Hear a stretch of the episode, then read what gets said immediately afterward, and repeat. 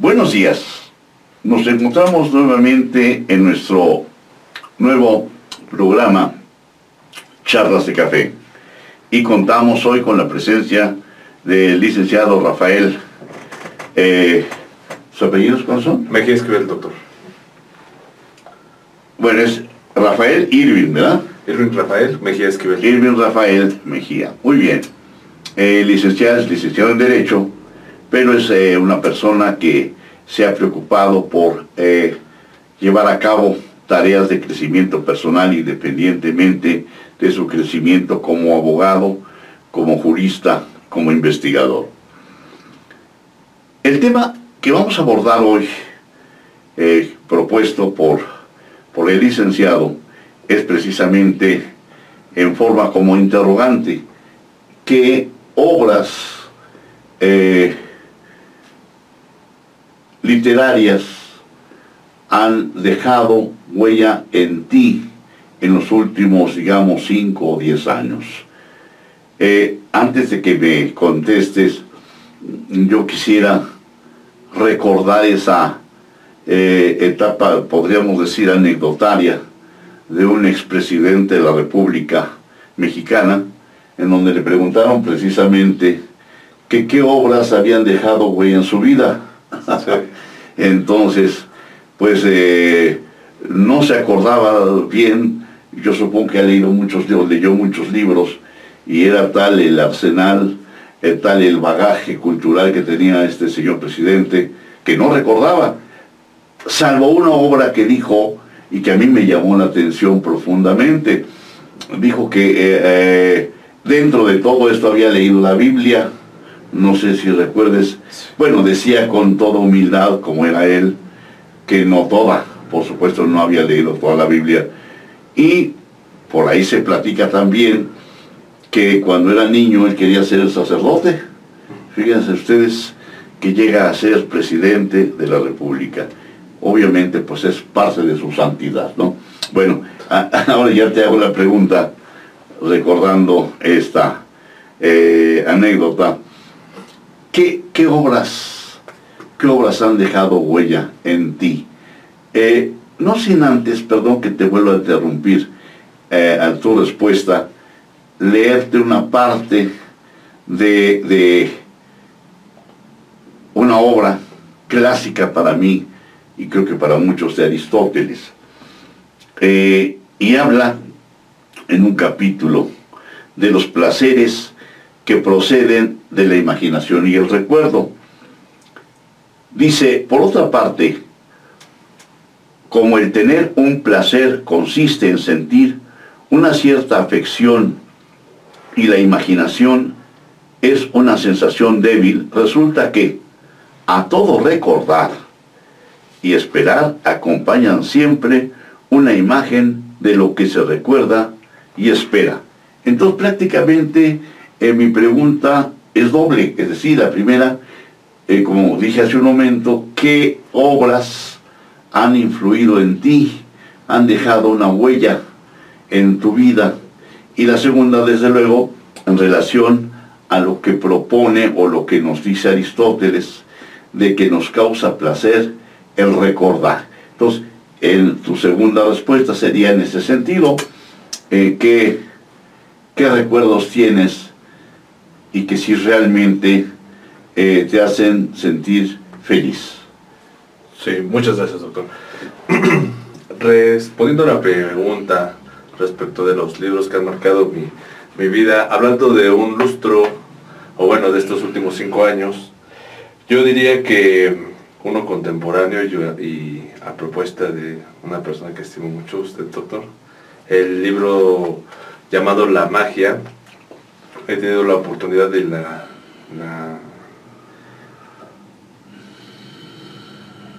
he tenido la oportunidad afortunadamente de, terminarlo de leer de manera completa perdón que te interrumpa ya lo dijiste pero sí te voy a pedir que no des los títulos porque no estamos haciéndole publicidad a nadie, ¿no? Ah, los, los, títulos no, haz una mención de alguna obra, no, no des títulos, por favor. Así, perdón, ¿eh? Adelante. Claro, sí, doctor. Un libro que nos ha permitido eh, abonar a nuestra vida, a nuestra vida diaria, em, a través de la gratitud. Nos hace el planteamiento este libro de, de alcanzar un, un estado de un estado anímico agradable, confortable con nuestro entorno, a propósito de las bendiciones que, de, las que, de las que contamos al día de hoy, eh, nos permite observar a través de la lectura que a veces nos rodeamos de, este tipo de elementos que nos acompañan en nuestra vida, como lo es una familia, como lo es un, un trabajo, un proyecto de vida, hijos, algunas comodidades materiales que afortunadamente nos facilitan eh, las actividades diarias. Creo que este libro que nos hace practicar o nos propone practicar la gratitud a través de, pronunciaciones y enunciaciones dirigidas a, a un ente superior, yo lo llamaría así, sea energía, sea lo que a en la fe, hablando y remitiéndonos también a las lecturas eh, filosóficas de algunos antepasados, que es confiar en lo que no, en lo que no vemos, pero remitiéndonos a esas ideas, eh, es direccionar o dirigir a esta, a esta figura, a este ente, a este ente eh, ese tipo de gratitud para poder continuar o para desarrollar nuevos caminos y alcanzar las metas que nos propongamos. En efecto, también nos propone eh, establecer una conformidad desde las bases tanto intelectuales o experimentales que ya poseemos, empíricas que ya poseemos, y bueno, que, podamos mejorar las, los elementos o no, tener, no considerar los elementos negativos que pudieran distraer nuestro camino hacia el bienestar personal, el bienestar familiar y común. Eh, em, algunas palabras también y algunos textos de Aristóteles, como ahorita lo acabamos de leer. Em, bueno, antes de entrar a Aristóteles, me gustaría eh, comentar eh, lo que acabas de señalar sobre el texto que me comentas el texto de la gratitud, que bueno, ciertamente debo decirte, esto pues no es nuevo, la gratitud es una virtud, eh, sí y solo si se practica, pero en sí la virtud, la, la gratitud es un valor, axiológicamente es un valor, es decir, eh, es, yo creo que dentro de los valores el más elevado y que nos permite, yo creo, tomar conciencia de nuestros actos. El, por ejemplo, decir gracias, pero conscientemente de que tenemos la oportunidad hoy en día de llevar a cabo estos ejercicios eh, de carácter intelectual, si bien de modo relajado, pero comunicándonos con personas que no conocemos. El poder disfrutar, cuando menos yo hablo de mi edad, de poder eh, pues todavía pensar, poder caminar, dar gracias porque estoy vivo, porque tengo salud. Después de la pandemia pues estamos vivos, estamos relativamente sanos. Y en relación a lo que señalaste también, que es un, yo diría, un nuevo estilo de vida, el hablar de esa, esa fe, ¿no? que señalas de eh, que consiste en eh, creer que lo que no ves se va a dar. Y esto, bueno, pues eh, lo manejó ya San Pablo en la Biblia, es decir, en el Nuevo Testamento tenemos esto de la gratitud, como tú lo señalas, tenemos lo de la fe, y yo creo que esta obra no ha hecho otra cosa más que partiendo de la observación y de sus propias vivencias, se atrevió a recomendar eh, el nuevo, yo diría, estilo de vida. Tú en lo personal lo has practicado, porque veo que lo leíste, pero ¿lo practicas? Sí lo practico, sí lo practico a diario. Eh, eh, hacen unos... Propone el mismo libro algunas actividades em, como a, propósito del comentario que usted nos acaba de comentar, del, de tomar conciencia de los actos y del por qué dar gracias. A veces eh, es toda una maquinaria eh, en el mundo, o bueno, de manera material y, a través del esfuerzo, de, y, esfuerzos ajenos incluso, para lograr estar en un, en un estado actual. Por ejemplo, el día de hoy que nos constituimos aquí en, este recinto, eh, pues, ¿podemos editar todo esto? Sí, ¿podemos editar todo esto? Sí, tranquilo, tú dale, dale. Este... Sí practico la gratitud, regresando. Sí, sí practico la gratitud. El libro que le estaba comentando, doctor. Sí, mira, la idea es desde luego saber eh, si esto te ha causado, sí, sí, te ha provocado una verdadera eh, eh, conciencia primero, ¿no? Diríamos, de, lo que eres, de las bendiciones recibidas, porque indudablemente esto es objetivo, o sea, creas o no creas en algo, la realidad es que estamos vivos. Bueno, la realidad, eh, diríamos, que todos aceptamos, porque quizás si lo viéramos esto, a la luz de la física cuántica, ya le dudaríamos, ¿no? Recordarás que Descartes decía, dubito ergo cogito, cogito ergo sum, ¿no? Dudo, luego pienso, pienso, luego existo. Y bueno, es la esperanza que tenemos de que existimos, ¿no? Sí. Pero a la luz, repito, de la, de la física cuántica, nos habla de aspectos mucho, muy diferentes. Nos dice eh, que pues no conocemos la realidad. Y pone un ejemplo que hemos comentado también, eh, el de los sueños. En un sueño, tú crees que, eh, me refiero a que estés en el sueño, cuando estás en el sueño, ¿crees que es una realidad? Estamos en una realidad. Una realidad. Cuando en este momento estamos platicando, dices el sueño, o sea, recuerdas el sueño. Pero, ¿cuántas veces en un sueño también hablas de aquella realidad, no? Sí. Y estamos hablando de un pasado o de un presente. Y, yo creo que hay emociones también dentro de ese, ese sueño, ¿no? Sí. Entonces, por eso preguntaríamos, ¿tendrá razón la, la física cuántica de hablar de, de eso, de la realidad? conocemos realmente la realidad. Porque, por ejemplo, los colores. Los colores en sí no existen. Ah, cuando está totalmente oscuro, pues ves objetos, pero no les ves colores. Dicen que en la noche todos los gatos son pardos. ¿Qué, ¿Qué sucede aquí? Que es un efecto físico, la reflexión de los rayos, ¿no? Sí. Y en conjunción con nuestra vista, con nuestro sentido de, la vista. Pero pensemos, por ejemplo, en el daltónico, es otro fenómeno que se da, ¿no? Algo no, no generalizado. Pero bueno, en fin, yo lo que quiero referir es esa realidad. Tú has experimentado a través de estos ejercicios una sensación agradable. Sí, sí, sí, sí, me motivan a, dar continuidad a los proyectos, objetivos que me planteo partiendo desde ese bienestar, de mm, ese estado que incluso también me impulsa el estar agradecido con las cosas, con las personas y el mundo que me rodea.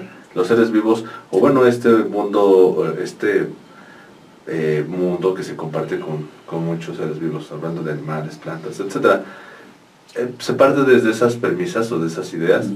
Uno, un, creo que quien eh, experimenta o tiene el conocimiento de, estas, de este tipo de lecturas, pues aprovecha de una mejor manera ese, ese entorno de manera positiva y pues nos permite también ser una, unos elementos tanto bueno, que abonan de manera positiva al, al, entorno. O sea, te hacen ver la vida bien, ¿no? Así es. De buena manera, con gusto. Hay una, una melodía, una canción que canta, recuerdo, Louis Armstrong, What a. Wonderful World, ¿no? Eh, y habla precisamente rompiendo ciertos esquemas gramaticales eh, de, de los, los árboles, los árboles que se ven verdes, ¿no? Más verdes, ¿no? Eh, las nubes, el cielo, cómo platican los niños, cómo se dicen, eh, eh, cómo dicen, cómo chocan sus manos, ¿no? Eh, todo esto creo que es provocado también por una sensación, porque es algo que no podemos nosotros eh, Enajenarnos. no, o sea, cuantificar. Ah, sí, claro. Me refiero a esto, o sea, ¿qué tan triste estás? ¿Qué tan contento? ¿Qué tan alegre? Pero es preferible estar contento, estar alegre, a estar triste, a estar deprimido, a sentir agresión, a tener miedos, ¿no? Ujú. Yo creo que una, una vida alegre, una vida con metas, con propósitos, con expectativas, sobre todo con expectativas de algo que decías tú, de la fe, saber que se van a cumplir. ¿Cómo? También la física cuántica nos explica esto, ¿no? ¿Cómo se dan las cosas? Basta con que tú lo pienses Sí. y que con esa emoción creas ya que se va a dar o que se está dando. Tan es así que dices gracias, ¿no? Sí. Porque ya lo tengo, aunque no lo tengas. Pero por eso hablamos de esa realidad. ¿Cuál es la realidad? Pero lo importante es que se vaya cumpliendo todo lo que la gente le llama sueños, ¿no? O sea, yo creo que esto te da una calidad de vida superior, ¿no? Sí. Bueno, eh, eh, si no tienes objeción, me gustaría saber ahora en relación, ahora sí, a lo que dice Aristóteles, eh, disfrutar con los recuerdos. ¿Crees que sea esto cierto, cuando menos dentro de tus experiencias? Lo que dijo hace mucho tiempo Aristóteles creo que es cierto, definitivamente porque pues los recuerdos son, yo lo puedo traducir a que es un experimento de ese pasado en el presente eh, con la simple imaginación. Uno puede experimentar precisamente la- los efectos físicos de aquel momento y remitiéndonos en ese, en ese espacio y tiempo determinados. Eh, yo, por ejemplo, me agrada recordar cuando niño, em, cuando niño eh, asistía con mis papás a, a- a trabajar y pues las comidas, bueno, cuando compartíamos la mesa al momento de estar almorzando, comiendo, pues era un momento agradable que aún sigo, sigo recordando hasta el día de hoy. Eh, en efecto yo era un pequeño, alrededor de 5 o 6 años, que incluso este eh, bueno, que incluso puedo eh, recordar el lugar exactamente donde estábamos, siempre en ese mismo, en ese mismo lugar, pero bueno, pues ya han pasado los años y, ese tipo de recuerdos me, trae un, confort pues muy agradable. Em, ¿Qué otro tipo de recuerdo? Ah, ah, eh, otro recuerdo que me llena bastante de orgullo, bueno, de bastante orgullo, es cuando eh, hice mi examen recepcional. Eh, era un objetivo que yo tenía desde que yo estaba alrededor de los 14 años, iba en la secundaria, en segundo de secundaria, me recuerdo bastante bien. Eh, por algunos fenómenos, o bueno, algunos eh, escenarios que experimenté en, aquella- en aquellas edades, eh, entendí lo que un abogado puede, los, los, los beneficios y las aportaciones que un abogado puede traer a la sociedad a una persona que estuviera en la necesidad de un abogado. Entonces, desde que iba a la secundaria me propuse este, eh, ser abogado no sabía que, todavía no sabía, estaba muy distraído, que pues tenía que cursar la carrera de licenciatura en Derecho. Posteriormente, al pasar los, los años, después en la preparatoria y más adelante, eh, eh, obtuve los conocimientos necesarios pues, de que el, medio o el camino pues era a través de la licenciatura en Derecho. Cursé la licenciatura en Derecho con bastantes tropiezos, muchas experiencias y conocimiento. Y el día en que tuve mi examen recepcional y que expuse mi tesis ante los sinodales, pues al momento de tomar protesta me llegó un, no sé, puedo llamarlo, eh, puede ser una revelación, es como una especie de película que honestamente no había, este, muchas personas describen así muchas experiencias. Y yo, yo lo tuve en ese momento. Me recordaba de que cuando hacía los trámites, bueno, entre los diversos escenarios, cuando iba a la primaria, secundaria, preparatoria, eh, para hacer los trámites me, estaban solicitando eh, documentos, etcétera, a veces tenía que esperar personas, a veces tenía que regresar, y me acordaba que habían unas escaleras en la, en la ciudad universitaria, en el edificio de la licenciatura en Derecho, yo bajaba las escaleras siempre cuando me estaban a una hora, cuando iba saliendo, que a veces pues, no encontraba a las personas, etcétera, iba bajando y siempre el sol me daba de frente. Eh, cuando se estaba, este, sí, al poniente siempre me daba de frente, yo iba bajando, me deslumbraba para ver los escalones. Y cuando tuve ese, cuando estaba este, haciendo mi protesta, tuve todas esas revelaciones y en específico ese, ese, esa, ese, ese, ese esos momentos en los que yo bajaba y veía el sol y a veces, a veces bajaba como con un poco de decepción porque pues no lograba el trámite que estaba y hasta que se, recorrió hasta ese momento y, este, y sentí mucha emoción, mucho alivio y bastante, este, bastante orgullo. Es un recuerdo que me... Bueno, yo creo que esto, desde luego, muchos de los que hemos eh, entrado a, esta, a este estilo de vida eh, intelectual, lo hemos sufrido a veces, la famosa tramitología, ¿verdad? En la que nos hace pensar, yo creo que nunca voy a llegar, ¿no? Yo creo que no muchos tenemos esas vivencias, pero sí eh, tenemos otro tipo de, experiencias en donde eh, pues sí soñamos con algo, pero bien a bien no sabemos cómo se va a lograr, ¿no? Es decir, eh, si desde las escuelas primarias se enseñara esto de la del agradecimiento, de la toma de conciencia, vamos, de cada éxito, es decir, el presentar mi acta de nacimiento y que el acta de nacimiento no me la rechacen, por ejemplo, ¿no?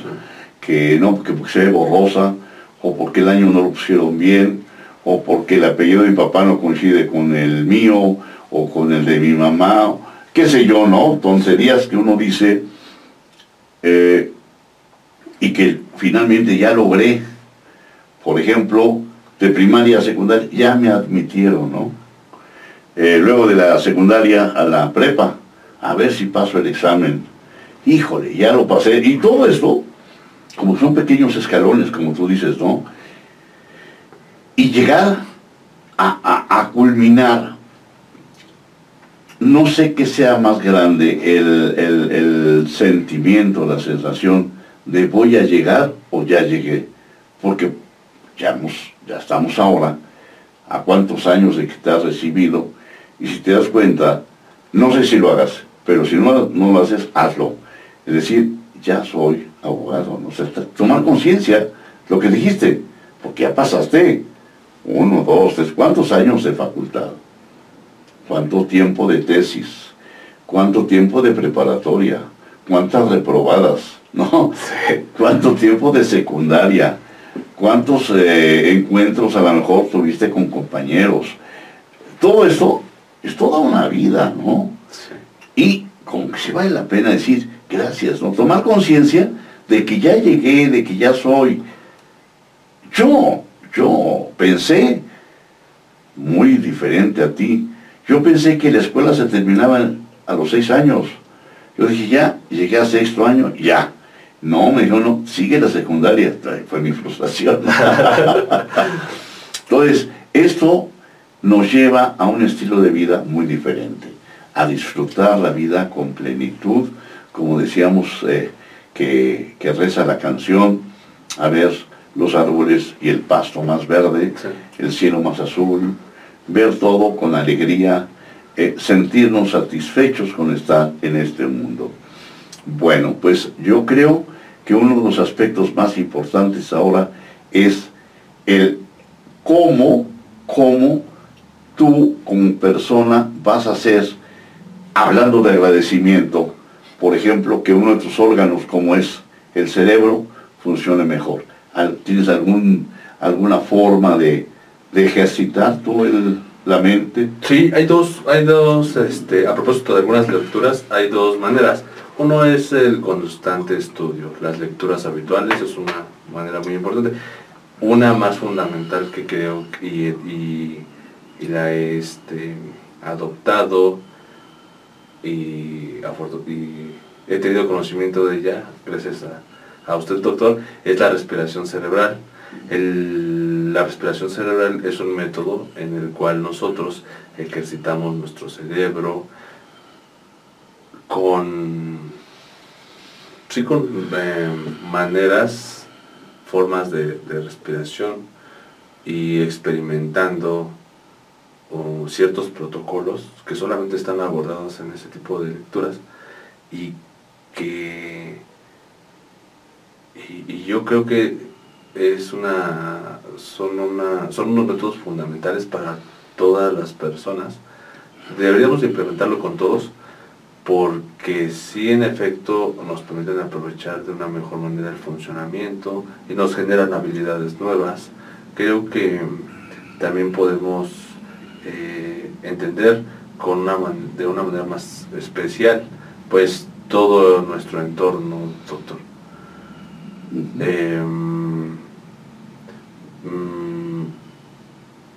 Y pues bueno, vaya, todos estos protocolos los he recibido pues usted doctor como, guía. Eh, no sé si recuerde que cada vez que, bueno, más bien cada vez que eh, ejercitamos estos, estos protocolos de respiración cerebral, pues son previos al, análisis y a, la, a las lecturas que pues a veces eh, bueno, no obligadamente, que necesariamente pues hacemos a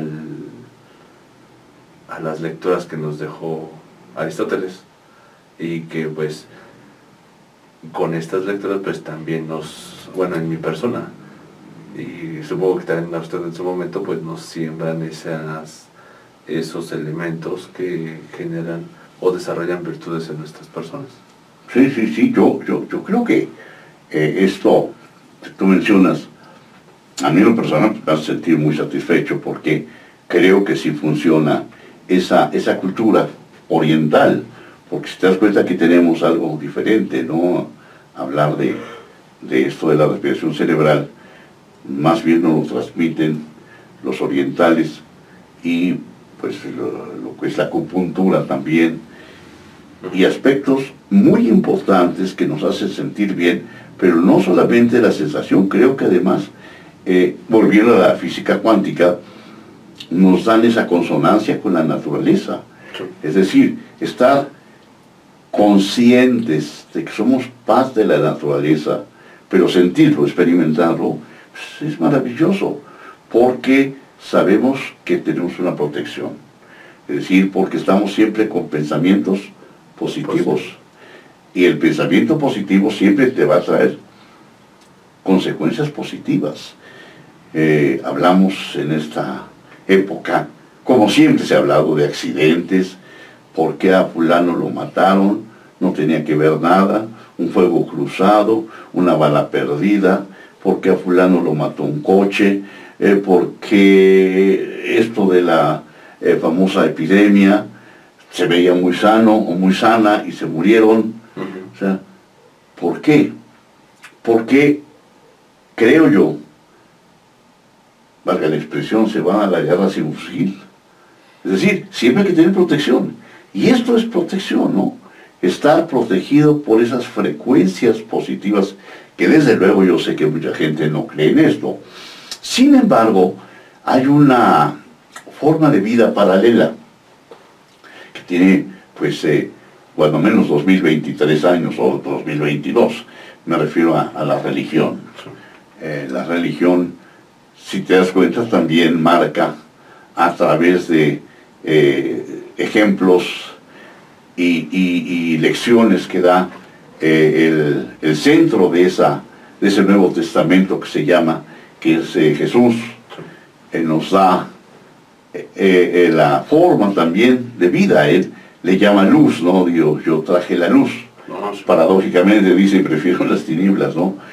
Y a eso se refiere él, ¿no? Precisamente a, a una forma de vivir también totalmente consciente y él habla de una virtud fundamental, eh, él le llama mandamiento, o así se traduce como mandamiento, y dice, amaos los unos a los otros. Si te das cuenta como que vamos en la misma frecuencia exactamente, ¿no? Desde puntos de vista quizás diferentes, pero no hay choque, no hay colisión entre ambas doctrinas o, o formas de proceder. Lo importante es buscar esa verdad, buscar esa realidad. Y no a futuro, sino que ya, desde que se practica, se siente uno muy bien, ¿no? Así es. Muy bien, no sé si quisieras agregar algo más sobre esta temática. Em, me gustaría proponerla que, que los escuchas pudieran eh, permitirse algunos minutos o algunos momentos para que pudieran investigar al respecto y pues puedan eh, experimentar pues este este tipo de protocolos porque pues en efecto pues generan un bienestar en. Porque nos hacen trabajar la mente, ¿no? O sea, yo no estoy en contra de las novelas, ¿no? Pero yo veo que hoy en día el que se siente intelectual, diría el maestro o el ingeniero Eberto Castillo de aquellos tiempos, los intelectualoides, ¿no? Se sienten tal porque leen libros de autores, pero ¿Cómo les vamos? Como nosotros, claro, con talento, por supuesto, porque para tener pluma, pues hay que tener talento. Pero, ¿qué tanto te hacen pensar, no? No es malo ver la novela, ver el cine, sí, pero fundamentalmente hay que crear, o más bien desarrollar todas las potencialidades que tenemos. Y eso solamente se logra, como tú lo has hecho, a través de tomar conciencia, de ser agradecido de manera permanente, de ejercitar nuestro, nuestro cuerpo, pero tendiente a que nuestro cerebro esté desarrollándose, dando lo máximo que se pueda. ¿Por qué? Volvemos, perdóname, a la física cuántica, que pues bueno, no nos da otra cosa más que la física tradicional también. Es decir, hablar de, lo que somos, de lo que existe, es decir, un, macro universo, que la Tierra no es el ombligo del universo, ni la Vía Láctea, ¿verdad? Sino lo que es miles, miles de sistemas planetarios. Pues ese universo lo tenemos nosotros. Al ver que tenemos millones de células y en cada célula tenemos átomos y en una un, átomo, tenemos neutrones, neutrinos, fotones. ¿Sabes tú cuál es la velocidad que desarrolla un fotón? Bastante rápido. 300 mil kilómetros por segundo. La velocidad de la luz. Y todo eso lo tenemos nosotros. Pero ¿qué tan conscientes estamos? Vemos un iPad, vemos una computadora y nos quedamos admirados. No. Nosotros somos mil veces mejores que la mejor computadora, pero no hemos desarrollado esa enorme capacidad. Sí. Pues muchas gracias. Gracias a usted. Y pues preparamos otro tema, sí. ¿no? Para que platiquemos sobre esto. Y tu café, no lo es bueno el café. Ah, sí, claro. Gracias, que pruébalo, por favor. Ya está el frío, está, está bueno todo. Está bueno, sí. Muy bien. Muchas gracias. Bueno, pues muchas gracias. Gracias a ustedes por escucharnos y esperamos que sea de su agrado esta, esta breve plática que seguramente va a continuar porque la temática da para mucho. Que tengan un magnífico fin de semana. Dios los bendiga. Muchísimas gracias.